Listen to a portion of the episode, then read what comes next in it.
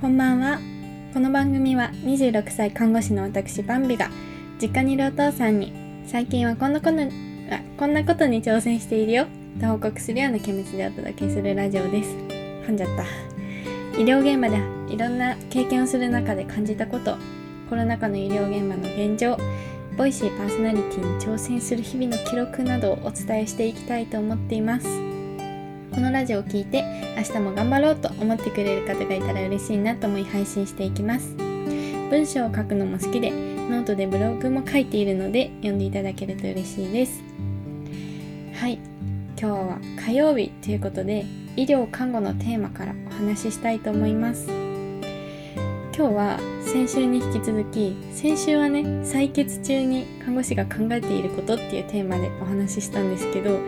今日もその看護師の日常業務シリーズをやってみたいと思います。でこの日常業務シリーズをやる理由なんですけどといろいろと理由がありましてまず一つは私たちがどんなことを考えながら仕事しているかっていうのをお伝えして看護師の仕事の素敵さを伝えてみたいなっていうのがあります。実際ね皆さんどんなことしてるんだろうっていう具体的なイメージなかなか湧かないと思うのでこういうことを考えながらやってますとか伝えていきたいと思ってます。でもう一つはあの皆さん高齢になったりね病気ができるっていうもう何十年後かまあ何年後数年後の方もいるのかもしれませんがその時にどういう生活になるのかってなかなかイメージできないと思うので私たちがなんだろう看護させていただいてる患者さんたちはこういう生活をしてますよっていうのも伝えてみたいなと思いお話ししていきます。では、えー、まずこの今日のテーマなんですけど看護師の重要な仕事の一つはあーんすることわら。というテーマです。分かりやすくねあーんって書いてみましたけど看護用語で言うと食事介助っていう作業ですね。食会って略したりします。で食事介助はどんな人が必要になるのかって思うと3つの大きな問題を持っている方だなっていうふうに思います。まず1つは体の問題。2つ目が脳の問題。3つ目が演劇機能の問題です。体の問題っていうのは例えばあの脳の疾患脳梗塞脳出血とか。あとは認知症とかで手を動かすことができない、まあ、あの自分で思った通りに手を動かせない方っていうのもいるんですよね。例えば脳梗塞になると麻痺っていう状態になって自分の思うように力が入れれないっていう状態になっちゃうのでそういう方はあの手を動かせないので介助が必要と。で2つ目の脳の問題っていうのは認知機能の低下。まあ例えば認知症とかさっき言った脳疾患とかでもあので脳疾患でも認知機能は低下します。認知機能っていうのはねうんなんだろうこれはこうだっていう判断をして自分で行動するっていうことなんですけど、まあ、認知症をイメージしていただければいいかな。例えば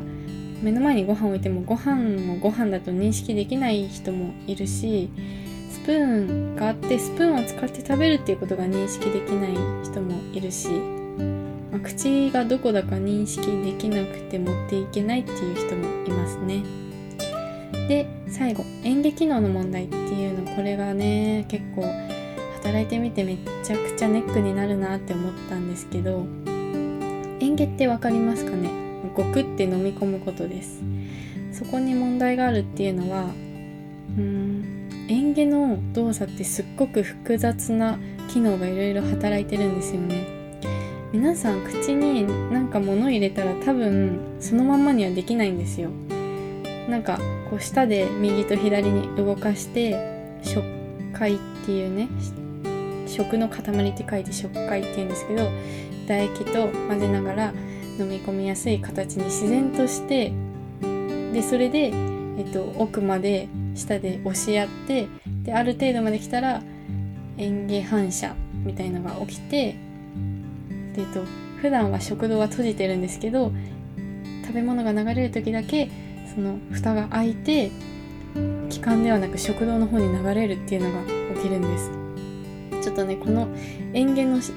アニメーションとかね是非見てもらいたいと思うんですけどすごい人間の体の神秘すごいなっていうふうに思うと思います。あとね例えば右の奥歯だけでご飯を食べようとしてみてください。すっごい気持ち悪いと思います。あとは水をね口に含んだままずっと飲み込まないとかどうしてもギュッて舌がギュッてやると思います。はい。でねそういった複雑ないろんな反射によって何も考えずに飲み込めてるんですけどその一つ一つの反射がうまくいかなかったり、まあ、脳の機能によって嚥下、まあ、あとなんだろう高齢になってそこの筋肉が衰えるとかもあるのかな。嚥下がうまくいかないっていうことが起きてくるんです。でそれによって気管の方にねその食道と気管っていうのが喉のとこで並んでるんですけど気管に食べ物が入っちゃうとこれが肺に入っちゃって肺炎誤嚥性肺炎っていうんですけど、誤嚥っていうのは嚥下を誤ると書いて誤嚥なんですけど誤嚥性肺炎っていうのになって、まあ、高齢者の方だとそれがきっかけで亡くなってしまうこともあるので非常に重要な嚥下機能になっています。はい。で嚥下機能が低下しているから自分で飲んだらむせちゃう。だから私たちがしっかり観察しながらその人に合った姿勢でその人に合った一口の量でタイミングで。っていうのをねあのやっていっています。はい。でまあ必要な人がどんな人っていうのはこんな感じですね。で私が普段食事介助で気をつけていることっていうのはまず一つはご飯をしっかりと認識してもらうことですね。その結構ねテーブルとか視線の調整を面倒になってこうテーブルが高い位置でご飯が見えない状態でスプーンを持ってって解除する方もたまにねいることがあるんですけど私はそこはご飯がしっかり見えるようにっていうのはすごいこだわっててちゃんとあの背の高さを上げて背中の後ろに枕とか上げてまっすぐの姿勢になるようにしてでテーブルの位置もしっかり下げてあの目の下にお盆が来るようにしてますね。で目が見えない方とかまあ置いてるけど目をつぶっちゃって開けてもらえない方は声で「これはおかゆですよ」とか「これなんかお肉ですよ」とか言いながらあの毎回スプーンを運んだりしています。で2つ目に気をつけていることはまあ、さっきの演技機能に関わるんですけどしっかり飲み込めているかですね。この時にね私最近思ったんですけど唇の動きめっちゃ見てんですね。ガン見してます、ま、普通にあの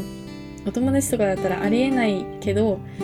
なんか仕事でやってるとこういうなんだろ普段当たりありえないことを当たり前にやってんなっていう風に思いました。最近ふとね。スプーン持ってって口開くかな？開かなかったらねちょっとツンツンでして口開いてくださいってやってでスプーンを奥まで入れてスプーン抜くんですね。でまあ唇でしっかりヒュッてキャッチしてくれる方はいいんですけどなんか口がおちょぼ口でちょっとしか開かなくてスプーンの先っちょしか食べてもらえないこととかあってそうするとめちゃくちゃ時間かかっちゃうし、まあ、患者さんも疲れちゃうんでそのおちょぼ口の人にはねうまいやり方でこうどうやったら食べれるかなとかやったりしますね。あと逆に90度の姿勢じゃなくて45度ぐらいに体を倒した方がうまく食道に流れるっていう方もいたりしますね。うん。演技は本当に奥が深くてそれを専門で勉強されている方もいたりします。であと3つ目にこだわっていることは口の中ですね。ご飯食べる前と食べた後お口きれいかな。あの絶対って言ってね下下ってあのタンの下に海苔って書いて絶対って言うんですけどしっかり歯磨きをしないと舌の上に白いカスみたいなのが溜まっていっちゃうんですね。あとカピカピに乾燥したり。そうすると多分味もしっかりしなくて美味しくないしうまく飲み込めなかったりするからお食事の前後でこうブラシで口の中きれいにしたりっていうのをすごくこだわってやっております。はい。でねまあこんなタイトルでやってますけどね。飲み会とかたまに「あんして」みたいなそういうシーンあるじゃないですか。